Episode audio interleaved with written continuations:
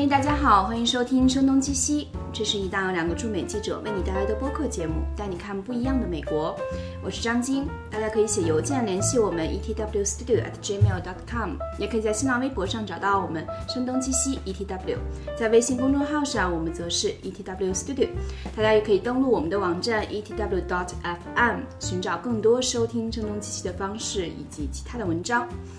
今天我们想聊的一个话题是跟最近很热闹的北京的一则新闻有关系啊。我们先把嘉宾请出来，再去回顾一下最近发生的这个事情。今天来到节目的是曾经做客声东击西的，在纽约的建筑师黄景路，以及他的好朋友，同样是位于纽约的建筑师江博源。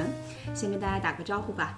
嗯，大家好，我是黄景路。嗯，各位好，我是江博远。嗯，但总之他们都是我们今天聊这个话题的专业人士了，也至少是长期关注这一类话题的，是关于北京最近开始拆沿街的楼宇招牌的这样的一个事情啊。相信大家也通过各种各样的微信上的文章了解了一二，这个其实是源于，呃，城市管理委员会和规划。其实我觉得这种机构念起来我都觉得很吃力的。还有国土资源管理委员会，他们联合刊发的一个通告，这个通告的名称也很长，叫做《关于开展集中清理建筑物天际线专项行动的通告》哈，嗯，它预计年底要拆掉不合要求的一万块牌匾哈，在北京的一万块牌匾，这也是一个非常可观的一个数量。所谓的不合要求呢，它真正的要求是什么呢？就是这个要求很长，我就念其中的一两条好了。就是它只允许建筑物墙体三层以上保留一处建筑物名称牌匾标识，但三层以上禁设单位名称牌匾标识。我不知道江博源，你你自己可能也看到了很多这样的文章，真正完全能够贴合他的要求的牌匾，在北京还能剩下多少？呃，应该不会特别多吧。我本身是北京人，然后我自己觉得北京是这样，就要不然就是。呃，没有牌匾的，然后或者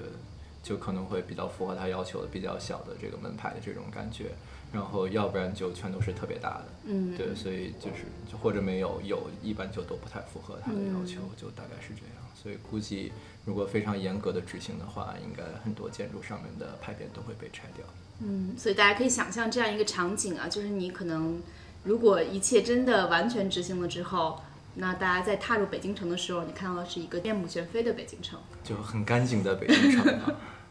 对，这样，其实我后来发现有一个艺术家，他曾经做了一个艺术项目，他是来过来自法国的一个设计师，他叫做尼古拉斯达米安，他做过一个项目叫做没有广告的东京，哈，上海、东京、香港、纽约、伦敦，任何的大城市，它都是广告牌非常集中的城市，这就像现在都市的一个标志一样。然后这个设计师他做了一个项目，他就是在东京街头拍各种各样的照片，然后在后期他把所有的广告牌都隐去，最终呈现的时候他用了 GIF 图，就形成了一种广告突然消失之后的留白。我不知道这种描述能不能让大家试图去想象一下你曾经到访过的北京，以及可能一夜之间广告牌全部消失之后的北京，它形成一个 GIF 图之后的那种感受。所以我不知道两位那拆除广告牌的这个事情。是只有北京独有的吗？嗯，我想这个应该是各个城市都会有这样子的一个规划的规范吧。嗯，就是包括广告牌设置的一些大小啊、高度或者是怎么样。但是可能像嗯北京这次执行的这么轰轰烈烈的比较少。嗯，但是这样子的规范在每个城市都是有的。嗯嗯，这可能还有一个问题就是之前做设计或者安装这些。排匾的时候没有执行它的规范，然后所以这次发现这个不就中间有不符合的这个情况，那其实也有之前监察不力的这个原因啊。比如至少在纽约来说吧，就刚才你讲像东京啊、纽约这种地方，很多地方那个尤其是商业区的广告牌比较集中。呃，像纽约的话，时代广场是或时报广场，一般是大家觉得比较集中的一个地方，但那个地方的规划是不一样的。所以这个城市方面，它会对不同的地方进行广告牌不同的规划，嗯啊，然后有些地方会因应它可能需要这个城市面貌好像更繁荣、更繁华一点，会把广告牌的这个要求放松一点啊。呃，那个来之前我稍微查了一点资料，呃，就是比较早的这个有法令去拆除广告牌的，好像最早是在英国啊，然后这个是。如果我没记错哈，一三几几年的时候，国王就有法令，那是非常早了。非常早，然后就说这个对广告牌有限定。一三几几年那个限定是所有卖酒的地方必须要要有广告牌，嗯，就是不安装的广告牌的人会被罚。然后到后面呢，又变成就广告牌太多了，有可能会对这个行人造成危险，就比如广告牌掉下来或者什么，那然后这个时候又要有这个有些地方不得安装广告牌这样的规定。然后后来好像法国，然后就跟进，就一七几几年的时候，然后也有这样对城市治理的一个规定。其实各个国家都会有对广告牌限定的这件事情。其实是可以理解的。如果真的那可以随意，我别人家放五尺，我放。一百尺对吗？那所有人只看到我们家卖酒。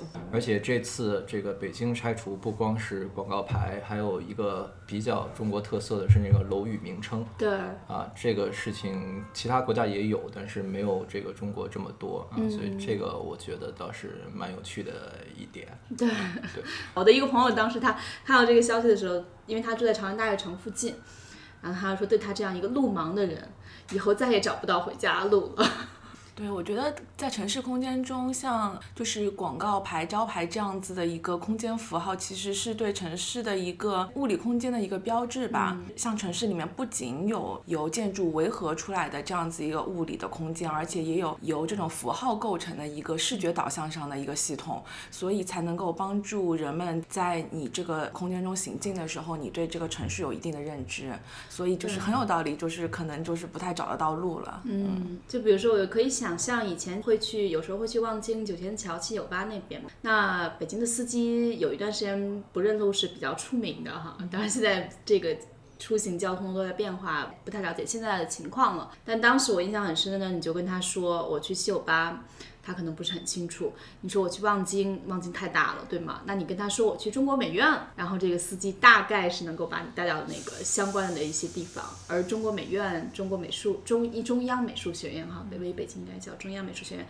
它的呃楼顶就是有非常显著的这种六个大字的标识的，但是可能也在最近的运动中消失了，是吗？嗯，对我看到那个照片了，就是楼名这件事情哈，就是美院楼名这件事情，呃，就。真的挺中国特色的，然后我老觉得这个事情好像是蛮社会主义的一件事情，啊，就是好像苏联的老照片里面就经常经常在楼顶上会放一些标语性质的这个这个东西啊，然后你现在去看平壤还是这样，啊，然后把自己的这个单位名称或者楼名放这么大，这个在西方的这个建筑里边是比较少见的，尤其顶在楼顶上，这些标语很多时候我觉得可能不是建筑师设计的，嗯，就是在。呃，至少在美国的工作环境里面吧，这个建筑上面的标语是由建筑师去负责设计的，所以建筑师在设计时候往往会注意跟建筑本身的协调的美感啊这些东西。然后国内的这个建筑很多时候是加上去的，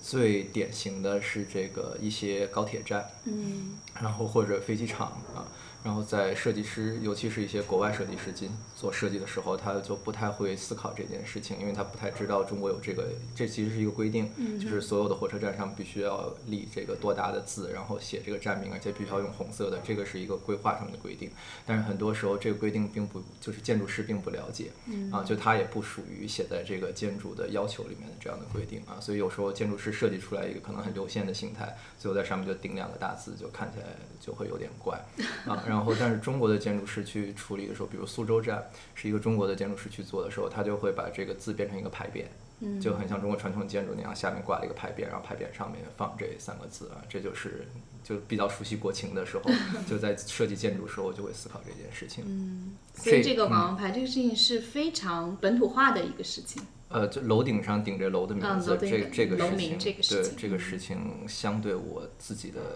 经验来说是相对比较本土化的，不是说外外国没有，但是就是中国这种顶法，就是不管什么样的建筑上面然后就撑起来这个牌子，然后顶着这种这种特有的顶法是比较特别的啊。就西方大部分看到的好像跟设计相对有一些结合啊，这样子。而且这个就等于不仅仅是北京了。啊，反正在中国的一些主要城市都会有这种现象发生。就所以你刚刚说找路嘛，就它本身的目的其实也是为了广而告之，所以这个就非常好达到它的目的。但是现在似乎，我觉得这个事情挺好玩，就现在似乎又不太喜欢用这种方式了。就是这个原来就是一个从管理层发生的一件事情，就是我们要向民众广而告之这些建筑或者说就我们的存在，对啊，然后但现在好像要把这个我们的存在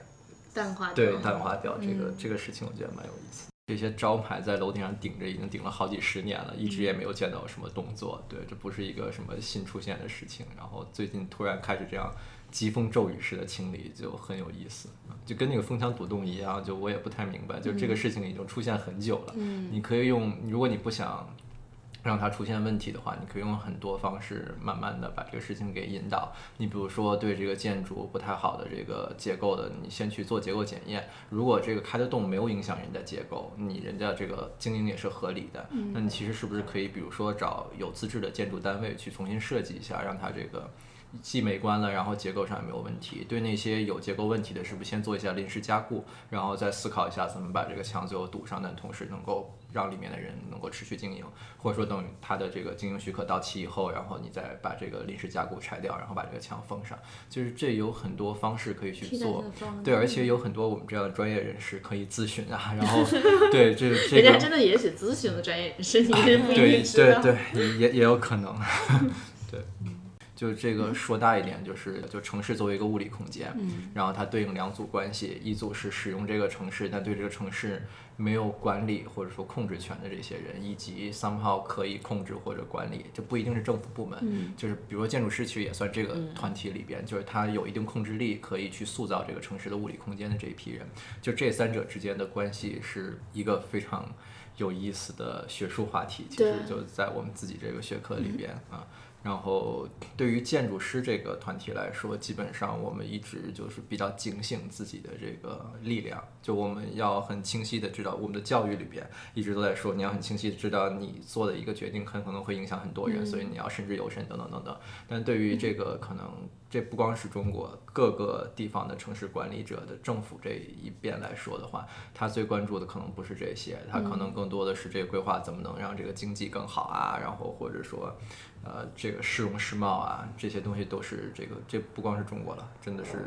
全世界城市都在看这件事情。对比如说我查那个来之前，我查那个纽约的规范，看这个招牌，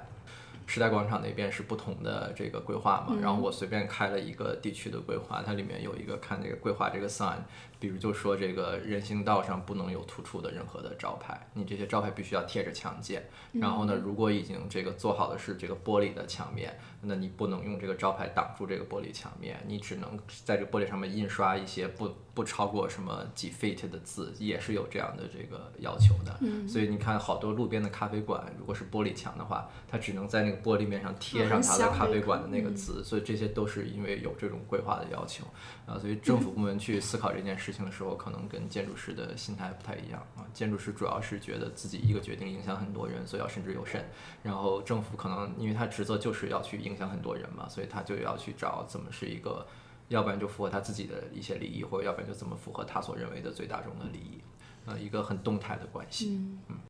对，其实刚才我跟那个博源和景路也聊起来，我到纽约一个很强烈的感受就是，你填各种表格和信息的时候都要填邮政编码。而事实上，在北京，我觉得居住了很久，在北京学习和工作了将近十年，在我的日常生活中，至少它的存在感是很弱的。比如说，我要真的寄一封信哈，或者是寄一个包裹，至少快递你是不需要邮政编码，对吧？你更需要的是手机号码。那如果我要寄一封信，我只要北京填啊幺零零零零，上海填二零零零零，基本上我这个信其他地址写对了的话，我就是能寄到的。但是在纽约，邮政编码是在一个人生活之中非常重要的一个存在。至少在曼哈顿吧，你的门牌号码是非常重要的。只要你有一个地址，它会清晰的输入门牌号码、所处的街道以及邮政编码。但是我不知道，像北京如果没有这个楼顶上顶着的大字之后，人们在找路，如果门牌号和邮政编码又不是很可靠的情况之下，大家的生活还是蛮被困扰的吧？这件这个事情是跟北京的建筑本身城市规划是有关系的。我从小是在胡同里面长大的，嗯呃，这个门牌号对胡同非常有用，嗯，因为你会发现它的尺度其实和纽约的这种很细的这种街道是相近的。然后这些院子也是一个一个挨着排的，嗯也就是说呢，我知道我会很清楚知道我隔壁的这个门牌号是多少，以及我们当时按片区去分学校，那我会知道我这一班的人大概都在这个胡同的几号住着。啊，但是当你从这个老的胡同区往外走的时候，走到这非常巨型的，我有一个建筑上的专业的词叫 mega block。就是巨型街区，哎，对，就是在这个 mega block 一走的时候，就经常这个一条街和下一条街可能隔着两百米，然后中间只有两栋楼，门牌号就很不重要了。然后那可能这上顶上的那个字就会让你对它这个印象更深一点。对，啊，这个跟整个城市的尺度还是有一定关系的。嗯。比如说纽约，其实很多照片中都会有 New Yorker 那几个字，但那个 New Yorker 那个几个字实际上不是《纽约客》杂志，它是 New Yorker Hotel，是一个很老的，现在呃也是被收购了一个，有点像一种商务性酒店吧。但你如果真的把它楼顶那几个字拆掉了，只能给人的感觉就。对对，缺少了点什么，但是其实也不会形成太多干扰。对，这个是集体记忆的一部分，就自己这个招牌本身也变成一个地标，嗯，这个可以理解的。这个就那你就不光拆招牌了，你拆一栋楼什么也是会有这样的情况，就大家会，就是等于是你很熟悉的一件事情。然后变没了嘛，所以就这一次，就我觉得主要大家的可能有一些抱怨啊，或者一些负面的意见的话，主要还是来自这个速度上啊，就是你一夜之间把所有的都拆掉，然后大家就会很不适应。这个就很简单的例子，就是说，你比如说你已经很熟悉的住在一个，比如我们现在在这 apartment 很久，嗯，然后呢，你今天出去一下回来，然后你发现我把你所有家具都扔掉了，然后换成一个新的布置，那你就会有一种非常痛苦的感觉。对，虽然还有床，但是 睡得不像自己家。但是如果呢，你是哪件家具坏了，然后你拿走换一件新的，这样慢慢的去更新你整个的这个家的时候，你会有一个慢慢的适应过程。这样的话，你也不会觉得。非常的痛苦，对，所以这次痛苦很有可能是因为这个轰轰烈烈的这种感觉带来的。所以其实你觉得适度的对广告牌进行拆除和管理，它相对而言你认为是可以接受的，甚至可能是有必要的，对吗？从建筑学科来说，哈，就是两方面，一般建筑学比较关注就是最大两方面，一般一个是这个比较实际的这些方面，使用啊、安全啊这方面，另外一个是美观。从这两者来说，我觉得都是有必要去管理的。美观这方面，就我说的，就国内那个，我我对国内的这些楼顶顶名字最大的感觉就是丑啊，然后所以这是我对他来说最大的意见啊。那从使用安全这方面，那你一定要有一个。规范去去规定什么样子才，比如说它不会被风吹倒，那你就需要有一个决策者知道，比如这个城市的主要风向是什么，它风力是多少，你的温度是什么，然后你去形成一套规范。那你在这个城市，你只能用这样的方式去安装招牌。嗯，啊，你比如说在香港。因为我本科是在香港念的，那香港是有台风的，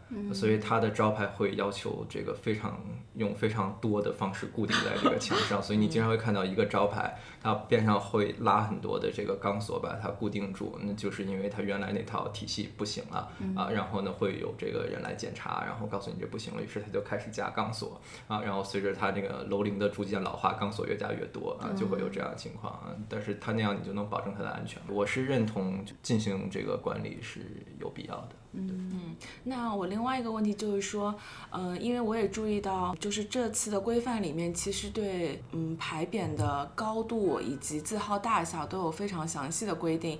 就是什么样的一个尺度是合适的，比如说是呃利于人在这个城市空间中行走而更容易辨别的。就是这次里面的问题，好像还有一个就是好像。规范的非常的小，就是字号上。那么就是如果去设计一个完全符合规范的嗯广告牌的话，你就会发现。嗯，可能人们在路上并不能太能看到它。嗯，那那它也不足以能够说明这个楼的位置。对，那那如果是这样子一个情况的话，就是我就想要思考一下，就是这个呃符号是给谁看的，或者说它在城市空间中的作用是什么？可能就是给已经找到那个楼的人看，就是就是确认一下。所以这个标标准本身，它提这些要求本身，并没有经过太多的深思熟虑，或者它就是一个应该怎么讲，就是要求每一个楼都呃使用同。一套标准，但其实每个楼它所处的街区、街道的宽阔程度都还是有所差异的。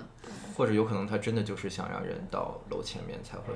就是 确认这个地方确实是这样。那广告牌的意义就是是什么呢？就是你想，比如说，当然是哦，我说的是楼名称，对楼名称广广告哦牌是不对对广告牌是不一样的我们对一直在讨论两个两两个东东西对，对但是大家基本上把它统一在一起，因为这个事情上他们是好像同步在进行的。对 对，但是其实功能上还真是有一些不同哈。嗯你如果找一个大厦或一个楼的话，那你比如说这个楼如果设计很地标，那就我们举个例子，举纽约来说，你找帝国大厦，它不需要在楼上顶一个帝国大厦，它你才知道它是帝国大厦。是对，所以就是，但是如果你说我要做一个广告的话，那可能要在帝国大厦整个立面上去投射一个广告，才能让这个城市人看得见。所以这个可能还是有一些区别的。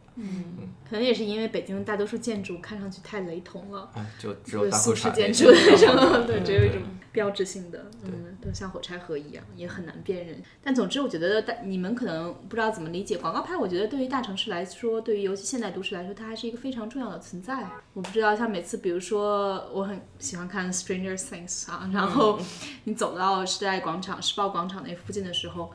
你就可以非常清晰的看到一块巨大的《Stranger Things》的广告牌，就预示你它的第二季马上要上映了。而那个广告牌，因为它整个的海报的制作是色彩非常浓烈的，给你的视觉冲击感也非常强，带来的兴奋感还是挺不一样的啊。再比如说像 Snapchat 上市的时候，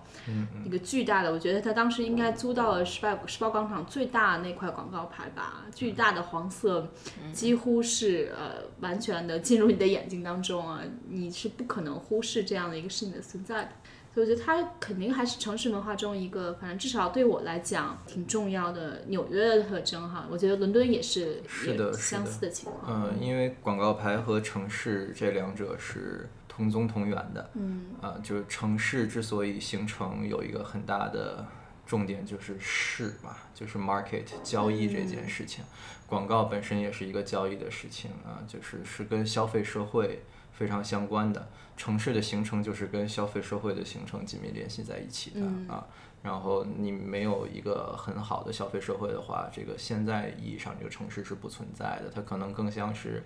英文里面 town，那就是一个可能听起来更行政为主的这样一个。那到 city 这种感觉，城市这种感觉的时候，其实都是跟消费社会相关的。嗯，贸易，对中国古代也是，那个《清明上河图》里面就有好多，对，而且他还宋朝时候做特夸张，有一个叫这个彩楼欢门的东西啊，就是那《清明上河图》里面就有，他会用那个木啊或竹啊扎成一个非常大的一个结构啊，然后就谁扎的，而且就是就是各个商家会比谁的这个楼扎的更大，它是一个纯装饰性的，没有使用功能的。香港如果你去过的话，香港现在还有这个扎彩排的这个工艺在。啊，就是会在这个一些重大的节庆活动时候用竹子，然后去扎出来一个，有点其实有点像那个，呃，说不好听点，有点像那个以前那个就是烧死人的时候扎的那些东西，对，但它它只不过是用来这个喜庆的时候去扎的啊。然后《清明上河图》里面就有很多这样的东西，然后你去查这个。记载的话，什么《东京梦华录》啊，这些里面都会写这个，就各个酒家，然后看比谁的欢门更大啊，就所以这个东西也是跟宋朝的那个经济相关的啊。对，招牌这件事情是，对我记得是跟城市两者紧密结合的。对，像什么酒幌啊，那些幌子啊，对对对对对嗯，对然后都是就是要注明，一定要有一个存在的，否则大家就是不可能看得到，就酒香也怕巷子深嘛，远一点的话，对，没有商业的话，基本上就不太有城市存在的需求了啊。而广告牌就是商业最重要的组成。对，嗯，这就是为什么有时候你去看平壤照片会觉得特别恐怖，就是因为就是就是没有那么多商业的一个城市，然后但是它又一个城市的形态出现的时候，你会觉得特别可怕，就是因为你不知道为什么这堆人聚集在一起，嗯，啊，就是你不能理解。对，当你看到一堆广告牌的时候，你就理解啊，大家在这边生活啊，因为这个生活跟就我们今天这个社会，生活和商业这是完全不可能分开的嘛。所以呢，广告牌作为商业的一部分，自然也是你城市生活里面很重要的一部分。而且印象就是看那个《银翼杀手》的时候，因为它是描述的是更遥远的未来，但是那未来肯定是更大城市更深入人心的时候，那当中我觉得可能很多人不管看 trailer 还是看过完整电影的人，你都会看到那些广告牌的林立、色彩斑斓，是一个城市最重要的组成部分吧。嗯，但是我觉得北京好像确实没有很强的广告牌的感觉，我不知道这好像三里屯它它还是它还是一个它还是一个政治城市，对从规划之初就基本上是一个政治城市嗯为主的，而且北京的规划。呃，受到了苏联很大的影响对啊，那这个对苏联的城市规划基本上，对也也不太考虑商业的这个这个存在。就是特别宽阔的街道。哎，对，但这个又很有意思啊，这个这个街道的宽阔在当时啊，也是对现代性的一种诠释，嗯因为觉得宽街道表达的是我们有很多车。然后在当年的那个规划思路里边，有车就是现代化的象征，所以你看北京街修特别宽，但其实当时没有几辆车。这个这个城市空间本身想要表达就是我们是一个现代化的国家，所以它才会把路做得非常宽。这里面就有很多现在看起来非常诡谲的东西，就当年那些想法现在变成了很很大的问题。对，就像你说的，以前可能觉得这个车本身是一个城市现代性的标志，但是现在越来越多的潮流是希望城市中怎么能做到嗯 walkable，、是步行，是无车化的。对，所以你在纽约生活，你经常会觉得沿街行走的感受非常好。嗯，你比如在北京的话，大部分建筑都要我们叫有一个红线距离啊、就是你一个地块是它最外面这一圈是有一个叫红线的这样一个地块的外边呃外轮廓的啊、然后呢，一般建筑在北京的规划里面会要求你一定要从这个外轮廓往里退多少米啊。所以那个人在大部分时候是离这个建筑有点远的，嗯。啊，然后在比较近的时候呢，如果规划里面不不允许你做商业的话呢，那个地方就是一堵墙，所以很多时候在北京行走的这个感觉不是特别好，嗯。啊，你只有到这个比较特别的地方，它允许你沿街有商业的时候，然后才会有这种感觉，对。所以这也是为什么就是前不久有一个封墙堵洞这个活动嘛，就其实也是大家为了商业，所以把我刚才说的那个，就是它本来不允许你有商业，所以只是墙的地方开了这个洞，然后因为这样的一个物理环境才适合商业的生长嘛，啊，然后所以风墙独栋最有意思的是呢，因为里边的这些商家又是取得了合法的经营许可的，所以你还不能关他的商家，但是你又把这个门封上，大家就只能绕到这个院子里边进去，所以就变成一个特别有意思的地方，就是你又存在商业这个行为，但是你的物理空间又是一个非商业的，啊，这其实就非常超现实的一个 一个现象。当时我记得还是纽约的另一个建筑师周念来，他写了一篇文章，嗯、印象还深挺深的，写的还蛮好的。他讲了自己就在纽约的居住体验。其实纽约大多数楼楼下都是有一些商业机构的，对一些一个 deli 啊，一个 pharmacy 啊，或者是人们生活中的一个重要组成部分，一个干洗店啊。想象一下纽约曼哈顿的这些进行一个封墙堵洞的行动，我觉得 那我们几乎就看不到什么小商户了。嗯，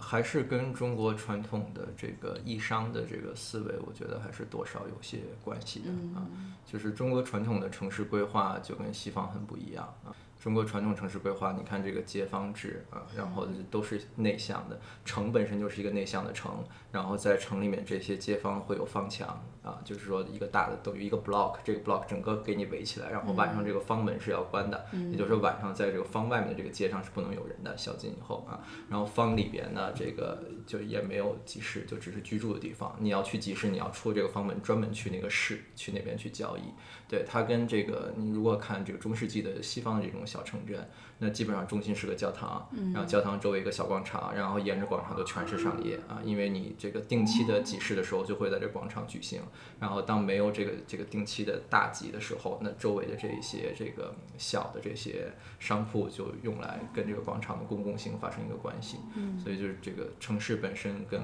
物理空间跟这个社会的一个形成和塑造也是有关系的。啊，因为西方可能农业它的那个就我们指西方就指欧洲嘛，那它的那个用地对于农业的发展不那么有利，然后人口也没那么多啊，然后又是一个海洋文明，所以这个商业这个事情本身是很重要的一件事情啊。那中国不一样，中国这个古代就开始人口相对都比较多，然后地方又大，然后可耕作的地也相对比较多，然后大家就都是以农业为本的这样一个国家的话，它城市形态就因应这种思想。然后去生成的，就并不是一个可能一个人一拍脑袋说我要这样做，它也是因应它整个文化的一个大的背景。然后所以就如果再说的深一点，就西方这个广场最后就变成一个很民主的一个事情了。对，对，然后我也印象很深，去欧洲旅行的时候，几乎每个城市都会有一个广场。呃，对，因为广场本身的形成在建筑学上的意义就是一个公众的事情啊。你甭管他是这个当权者要向公众传达什么信息的时候，让公众聚集在这里，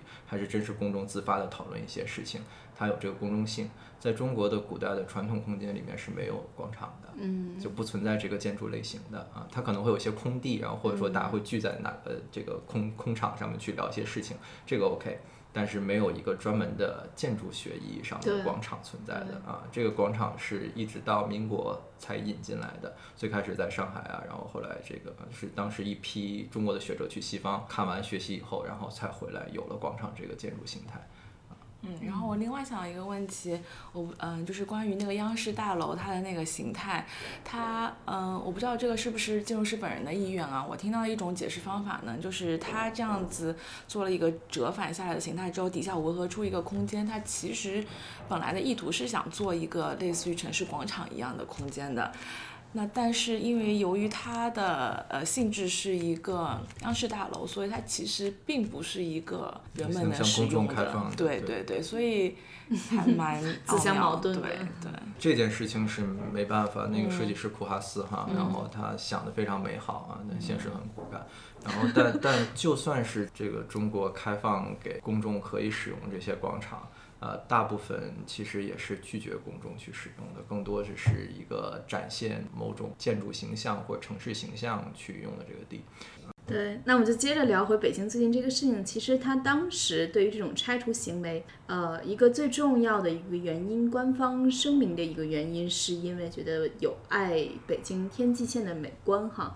然后这个其实也掀起了一些讨论，就大家认为这个广告牌或者所谓的楼上这些标识，跟一个天际线之间的关联究竟有多强烈？我不知道，像博远，你楼顶上这些标识其实还是有一些关系的，对吧？嗯嗯因为你不管在然后飞机降落的时候，远远的你是能够看到一点影子的。对，但是呃，如果用天际线这个词来形容的时候，我们基本上都在形容一个群体或一个城市，就一个建筑群，我们一般才会用到天际线这样的词去形容。啊，对，对单栋的楼来说，一般不太会用这样的词。嗯，当我们谈论比如说纽约的天际线的时候，我们想到的是纽约下沉的嗯世贸中心、帝国大厦，嗯这一系列的高层。然后当我们谈论到巴黎或者是英国，那么我们都会对它的一些地标性的建筑的，就是这些轮廓线有一个认识。但是这些其实是并不包含提到的那些广告和招牌信息的。不就是就是所以这两者没有强烈关联。我我刚才想说的是这个意思，就是就是如果你聊这一栋楼的天际线，那广告牌都是非常重要的一件事情，因为这一栋楼就这么大。然后你去看它的这个，我们看如果是一个正立面，用建筑词来说正立面，它跟天空交界的地方，那这广告牌就变成非常毁天际线的一个东西，对吧？但是我们可是天际线这个词是用来聊这个城市群的。当你在一个非常大的城市群的这个尺度上去观看的时候，那个上面的字已经就基本上不会占有太大的这个用处。所以其实我们科普一下“天际线”这个词，它究竟是是从什么时候开始的？它应该很现代的一个概念，对吧？呃，我没有仔细去查证，但我觉得就是一般现在我们用的所谓城市天际线这个词，应该非常近的一个概念。然后我觉得应该是二战后才去关注的这样一个词啊。所以说，其实我个人感觉，是不是意味着当摩天大楼出现，摩天大楼这个现象出现之后，可能更多的城市有了呃形成天际线的可能？所以，比如说北京是有这样一个天际线的吗？啊，有啊有啊。然后北京这个天际线，但是北京太北京北京天际线太主要北京天际线主要就在 CBD，所以你刚才说的是对的，就是有这个高楼大厦的时候，这个天际线才会作为一个比较重要的东西出现啊。嗯最早是芝加哥，然后是纽约啊，然后就开始在欧洲那边有啊。但是芝加哥曾经是经历过一场火灾的，对吧？它就是经历那场火灾以后，然后才有了重新摩天大楼兴起了这些摩天大楼。对我就记得我有时候感觉芝加哥的天际线比纽约的要美。跟城市地块和规划有关系、嗯啊，对，包括呃芝加哥，因为它有一个很主要的一个建筑学派，嗯啊，然后就是这个叫密斯啊这样一个建筑师，然后他开创的这样一个学派，然后有一堆像密斯的这个学生啊，然后或者他的崇拜者，这些建筑师都聚集在芝加哥去建很多密斯式的楼，所以包括呃对，包括像那个嗯、呃路易斯沙利文，然后他对于就是美国的这种摩天大楼的一个风格的形成，就是起到了非常大的作用。对，所以就是由芝加哥慢就是发展开来到纽约到其他城市。对嗯，所以就回过刚才你说天际线那个为什么是个当代词，就是因为当全世界很多城市都开始盖摩天大楼，这已经是二战以后的事情。嗯啊，所以就像这种，因为你有天际线，你一定是一个城市 image 的这样一个一个形式出现的这样一个词，所以你肯定是要有比较的时候，才会有这个不同城市天际线这样一个词。而且其实我觉得，当很多城市同时存在了天际线之后，有时候看到这些城市就越来越相似。就比如说在上海，你总有很纽约的感觉。呃，建筑空间物理形态是反映社会和文化的。嗯。啊，就当你社会进行到那一步，文化接受这件事情的时候，它物理空间自然会因应这个你的文化的要求，然后出现这样的一个群落。就是以前就比较当代，现在这个意义上，skyline 是一个比较当代的概念，但是在以前肯定有描述这种老的城市的这种和建筑群，然后跟天空之间交界的这一部分的这个描述。啊，对，就是一个意大利的城镇，它名字叫做圣吉米尼亚诺，它是一个嗯，就是城墙环绕的中世纪小城。嗯啊，它就是在整个城市中分布着许多钟塔一样的这样一个塔楼。这些塔楼之间呢，就形成了一个相当于建筑群一样的东西，所以那时候就是由这些塔楼构造出了一个天际线的概念。对，后代人觉得他们是天际线，但是其实当时他们没有这么一个天际线的概念。嗯，就看你怎么说，就是没有这个名词。嗯但是当时这个小镇很有名，就是大家离几公里以外就可以看到他们这塔楼，所以也是一个地标性质。你可以说就是天际线。嗯。但是它，比如说它只不过用词上是说，呃，因为它的这些塔楼而著名。但其实这个它的意思就是说，看到这个塔楼形成天际线。你比如说南朝四百八十寺多少楼台烟雨中，嗯，这多少楼台烟雨中，其实也就是一个天际线的概念嘛。你可能站在远山上，然后哎，你看这些四百八十四的这个楼台，然后它跟天空之间的关系。呃，一般来说，对，形容天际线肯定是要高耸的建筑，啊，这都是高耸的建筑多的时候，然后这种成为地标的时候，大家才会去比较这不同城市的天际线。啊，要不然你像中国古代城市，所有天际线都是就是一条线，就是就很平，那也就不存在天际线这个说法了。对，其实就等于过去可能我们描述的就像城市的一个轮廓的样子。对对对对对，就是这个意思。然后它就是会有区别性嘛，因为各个城市的地标的或者楼的密度什么可能不太一样。嗯啊，然后所以虽然说你刚刚说很像，就是上海啊什么这些都很像，但还是能就跳出来一些不同嘛。你看到纽约的和上海的感觉还是不一样。你上海最著名那个那三栋对那三三栋楼就是哎，你这其实就是很地标，因为你在全球的其他这些著名城市的这个天际线里面，你找不到这个三栋楼作为最主要突出主体的一组、是找不到的，啊，所以这就它就结果就成了它的一个重点了，啊，那你像北京的地标天际线里面最最不一样的就是大裤衩，就这种环状的楼在全世界国贸的三七四七现在也都是在。对，但是三七四七就是塔楼嘛，就它还没有那么那个，对，没有那么抢眼，但那个环状就变成了北京的一个地标性的一个建筑啊，所以这个还是能有一定的区别度的。这也是天际线之所以，就我觉得它随着这种旅游啊发展什么，然后逐渐变成一个很重要的一个概念。就是大家一般看，你看画出天际线的，一般都是什么旅游图册啊什么的，上面会有。因为它画出来之后就是一个剪影，然后你只有特别有特征的，你才能直接从剪影中对啊对分辨出来。像就比寥寥数笔能辨识对，圣索 圣索菲亚大教堂，你看个顶你就知道了。这也是很久以前的建筑，但是你还是能哎，你这么一说，嗯我小时候北京的那个天际线用的是天坛。哦，嗯，那个天坛的那个那个剪影，嗯。对，因为天坛确实也一度是北京最高的建筑，哦。就是礼制建筑里面，因为它有通天嘛，然后非常高。而且那个这种天际线就一定是你得有足够开阔的地方，然后可以离比较远看的。然后天坛嘛，就是你可以离的那个它周围空的嘛，所以你就能看到特别清晰的这个建筑的剪影。嗯，所以这么一说的话，啊，这个古代也是有这个 对，就不同时期的天际线是因当时最重要的建筑建筑对而变化定义的，嗯，对。然后等于天际线是一个非常好用的一个城市的一个名片。嗯嗯，所以也可以理解为什么市政府这么重视我们天际线这个问题，要把上面该拆的都拆掉。像天际线说起来是一个很模糊的概念，那它在人们的生活当中扮演一个什么角色呢？它算是一个公共空间的一个部分吗？或者一种组成吗？如果你这个城市里面有可以观看天际线的位置的话，那它会是一个比较公共性的一个东西啊，就大家可以对它去进行品评。但如果你在这个城市里面没有任何的角度可以观看到这个天际线的话，它其实也就不存在了。就好像刚才提到的纽约下沉的天际线，你不是人在下沉去看的，你可能是在一个。嗯，布鲁克林或者是 Jersey，对你才能看到这个天际线。然后你在那个呃华尔街上，你完全是看不到。对，天天际线也是就是用这样的 image 去传播的。嗯，就是如果有一个城市，你没有任何角度能看到它一个天际线，你拍不出照片来，这个城市就不存在天际线。你可以这样说。我刚才说建筑的那个角度来说是立面的一个事情，所以你要离得很远才能看到整个建筑的一个立面的这种感觉。你在楼底下你看不见嘛。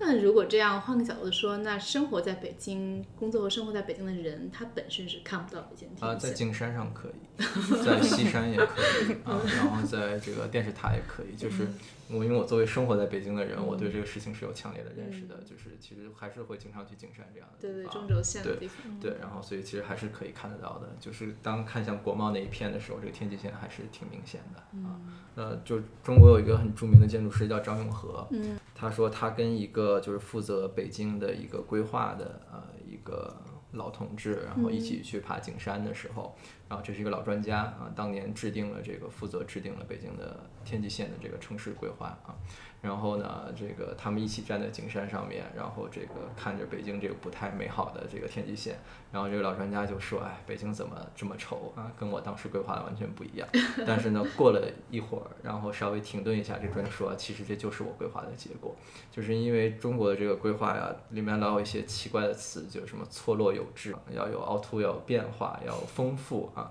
然后这种词其实造出来以后，最后就是就是看起来就 是很乱的一种天际线。那这种词其实它是，比如说在西方，我觉得不太可以想象，它是没法量化的，对吗？对啊，它是非常模糊的一种表达。对，怎么定义错落有致？而且而且而且，西方的这个审美哲学里面，他会他对这个错落变化没有特别强的一个追求。就你看纽约这种错落。就不是他故意追求的，是一个商业，就是就这么盖完了以后的一个结果啊。就是中国人这个传统审美上会对错落有致，可能跟什么园林啊，你看这种审美都有关系。包括山水画一定是错落有致的那种特别整齐的那种，他看着不舒服。但西方会有一个接墙这个概念，就我沿街这个所有立面要齐平，像墙一样。如果在中国做过建筑群的话，就会知道，就是你拿给规划局看，规划局会觉得啊这些楼排的太齐了，你要错动一下啊，然后但。这种错动有时候就反而造成就看起来很丑，这是一个题外话，嗯，跟天际线也有一点关系，但是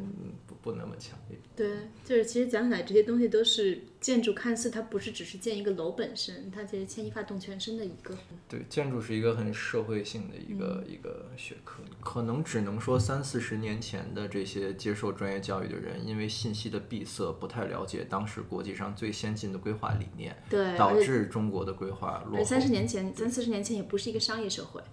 所以他对于这种商业场景的回应，他也不知道怎么更妥当一些。对，说说的很有道理。就是刚才咱们聊到那个这个楼顶的大招牌是有社会主义这个性质的，就是你如果去看社会主义各个首都的规划，都很像一个大广场，然后周围一定是最重要的这几个建筑啊。其实其实你再看一个，嗯，就是从由建筑师和、规划师。嗯，直接深造出来的城市巴西利亚，那它这个规划也是最后的结果，就是它在设计的时候是一个非常理想化的一个呃首都，嗯，包括对车道的一个层级、路宽和中心轴线、居住区和行政的分，就是这一系列都是规划的非常理想，但最后的结果就是它的尺度非常失常，嗯，在使用上用起来不太舒服，嗯。如果你要这么说这种理想化的话，那就真不是社会主义。你看华盛顿尺度也很失常，就是他也是为了这是一个展现这种大国气质这样的，然后去规划出来一个城市。你看那个尺度也很害怕。对，嗯。我记得也是当时看何伟的，呃，应该是在江城里写到的吧，因为他曾经在中国生活了那么多年。那回到华盛顿的时候，才会发现，呃，原来所有的政治首都的马路都是这么的宽阔，都是有很多相近之处的。嗯，但也有源头的哈，就是你看中国这个古代的建筑的这个特别好玩，它就不做这件事情。嗯，就是你如果现在大家去故宫，比如你去天安门，你会看到天安门这个立面，你觉得非常的雄伟，是吧？也有这个感觉。但以前天安门广场非常窄的一条通廊而已，就是它以前叫千步廊，是一个 T 字形的结构，所以你其实是没法像现在这样看到整个天安门。这个立面的，你要走到很前面，你抬头你才能看到这个建筑。然后呢，这个你建筑里面当然有太和殿广场那那些东西，但你要知道那个权威的宣誓其实是对大臣们宣誓的，嗯，因为能进去人非常少，嗯，一般民众他就看到就是个墙，他也不知道里面是什么样子啊。然后这个跟这个西方还不太一样，西方特别爱展示这个这个建筑的立面，这是从古希腊来的，就是那个雅典卫城啊，然后它这个纪念性的建筑，让民众去这个进行宗教。活动的时候能看到去朝拜啊等等等等，然后所以这也是一脉相承。然后苏联那种规划模式，也不是苏联自创的，是从这个西欧德国的包豪斯那边搞过来的啊。然后包豪斯那一帮人也是比较左的这一帮啊，就是非常冷冰冰的，然后设计城市很实际的去想这个。这个也是，就我刚才说，对功能性就是这个什么车流，为什么马路要宽，车流要多，显着现代性等等等等，然后用这种东西设计出来最后非人的一个尺度，然后这个非人性很好的呼应了可能苏联当时的一些 想法吧，然后所以啊，这个斯斯大林主义是这个建筑里面也是有这样一个名词的，就是斯大林主义的建筑啊，就基本上就做的非常大。简单来说，就是这个一层楼做六米高，然后哎，这是真的啊！就它里面很多当年的办公楼是六米高的，就一层，然后你进去就非常感受到国家的雄伟跟你自己的渺小之间这个差距。对，那你个人的体会或者观察，你觉得中国有没有一个城市规划是比较成功的样本？嗯，你要看你怎么定义这个成功了，就是有不同的角度。嗯，比如说从商业去考量，那可能。香港就比较成功，嗯啊，就是它这个城市的规划，就是反正还是会关注它商业的这一部分比较多嘛，因为它整个城市运作是围绕商业的啊。然后这个市民生活的话呢，我觉得可能，呃，像上海、杭州这样的地方，就我去过的这里边啊，没去过城市我也不好说啊。就上海、杭州，我觉得现在做的还不错啊。然后呃，像如果说这个宣言性质的、很政治性的这个城市呢，那北京的这个中轴线附近的这些这个城区，就最早这个规划还是能看出那种感觉的啊，就是非常大气的这种感觉啊。所以就是你要看你具体是想用什么样的标准去评价。啊，这个城市规划事情，那你比如说，要是老城保护的话，苏州就做得很好啊。苏州城市规划要求你新建的房子必须要有苏式的灰瓦啊等等，它为了维护这个城市整体的这个印象。对，啊，就是这个事情在建筑界也有这个很多讨论，比如说威尼斯，啊，在城市这个规划这个学科里面，就大家争议非常大。啊，因为你全部保护了以后，这个城市本身就没有发展的空间了，在某种意义上。对，历史上还是著名的商业贸易往来的。对，但现在就因为现在这些老建筑已经无法适应现在社会的这个生活，或者是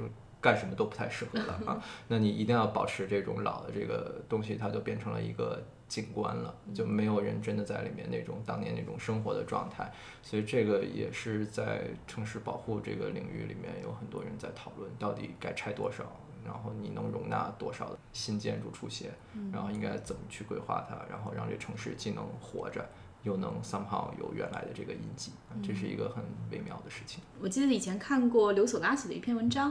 因为他好像在纽约生活过比较长的一段时间，他回到北京以后发现，就是北京其实北京这几年的巨变更 更剧烈一些哈。我看这个文章的时候，他应该至少快十年前写的了吧？当时其实北京的变化还是比较的微变式的，跟现在相比，他都觉得北京的变化很强烈，因为纽约可能二十年 都没有什么变化。嗯嗯，城市更新速度本身跟这个国家或者这个社会的经济发展很有关系。你如果是一个生活在一九二零年代的纽约人，他写文章就不会像现在这样，他会觉得纽约一天一变，每每天都在盖各种各样的高楼大厦啊。这个中国现在的这种巨大的变化，也是跟他自己的这个经济发展很有关系。嗯嗯，我自己会觉得跟西方有一点不一样的，还有一个就是中国人自己的文化观点里边啊，对于这个物理空间长久的保留，它本身也不存在一个很大的兴趣，就是他还是会觉得这物理空间湮灭了也就湮灭了，没有什么特别大的遗憾。啊，就是西方的建筑从很早就开始追求这个永恒性。嗯那我觉得是不是跟建筑的一个材料有关？就好像比如说中国本来传统的是木建筑，那本身就是有这个特是质。这个中国也有石质建筑，就石头的建筑，它其实你去看他之所以选择木材去建房子，本身就有一定的考量。对对对，就是就是，如果他特别追求这个建筑的永恒性的话，他就不会考虑用木材，就是他会想方设法，或者说让这个木材这个能保留的更久一点。或者像像日本一样，我就算是木材，我二十年重建一次。对，我二十年重建一次，就是对中国人没有太大这个概念啊，然后就是坏了就再修呗，啊，就他有一个这样的感觉，所以中国人对城市变化的这容忍度是很很大的，应该说是。而且大家都会在谈论老楼、新楼的时候，其实十年很多人都觉得是挺老的楼了。啊，但其实今天他们那个我们两位嘉宾在我家里录啊，我住这个楼其实就有一百多年的历史。嗯，嗯，而且在纽约这是非常普遍的。对，所以它还是维护的，你可以比较好的居住在里边。对，就电脑前的文青们也不要，如果没来过纽约的话，也不要对这个一百多年老楼有太美好的幻想。对，其实是有问题的但是它在中国是不可想象的。嗯、哦，上海的老洋房就是拍文艺照片很好看啊，但是住起来还是不太行。对，对因为从建筑本身的角度来说的话，我们当然会觉得，你随着技术的进步，随着生活的要求提高，这个建筑有本身的更新换代也是可以的。但是这个大家之所以老会觉得对老楼有留恋，其实就回到我们一开始说广告牌时候说这个家里换家具这件事情，嗯，就就一样的，就是因为你自己的生活记忆在这个里边。惯性太强烈了。，啊对，嗯，其实同理就是说，你如果有一批人他完全没有见过那个老建筑，那个老建筑拆了对他没有什么感受啊。就比如说我来到纽约，然后现在有一个老建筑突然拆了，我对它没有任何的感觉。但是如果是那个街区里面的一些中年人或者老年人，那他就会觉得这件事情对他影响非常大。对啊。你觉得这个事情最后会怎么结束呢？现在已经不了了之了。现在这个海淀区那边已经出了一个规划，就是说这个因为风太大啊，然后冬天太 寒冷，怕起火，所以这个广告牌暂时先不拆了啊。它后面如果再继续清理的话，从我的角度来看呢，我觉得也不是什么特别大的问题，只要是不要这么轰轰烈烈的，然后给大家一个缓冲的感觉，我觉得就其实还可以了。不过其实可能这一次也让大家真正意识到这些，无论是广告牌还是楼顶的那些大字，对嗯他们生活中的一些意义哈。以前它就是一种存在，你根本不会留意到它。嗯，这个是一个挺有意思的一件事情。你那个楼拆了换新的，大家反而没有什么大意见哈。广告牌拆掉了，然后 大家意见非常的大，这个建筑师有点可怜。好，我觉得这一期我们聊了北京，其实也是比较延续我们长期关注的一个话题啊，就是大家在越来越多的人在城市中生活，我们对这个城市发生的一些变化和城市的未来都比较的关切啊。包括景路之前也跟我们录过，呃，你们希望在一个什么样的城市生活？你最在意的一些因素是什么？这样的话题，包括我们以前也录过，呃，未来的交通可能是一些什么样子，和未来的出行方式又会有什么不一样？它是更有效率、更神奇、更美好，还是说让人更尴尬一点？这个这个话题我也很喜欢聊。好，谢谢景路和博源，谢谢大家。你们可以写邮件联系我们 etwstudio@gmail.com，也可以在网站上 etw.fm 寻找更多收听声东击西的方式。啊、谢谢大家，我们下期节目再见。再见。再见。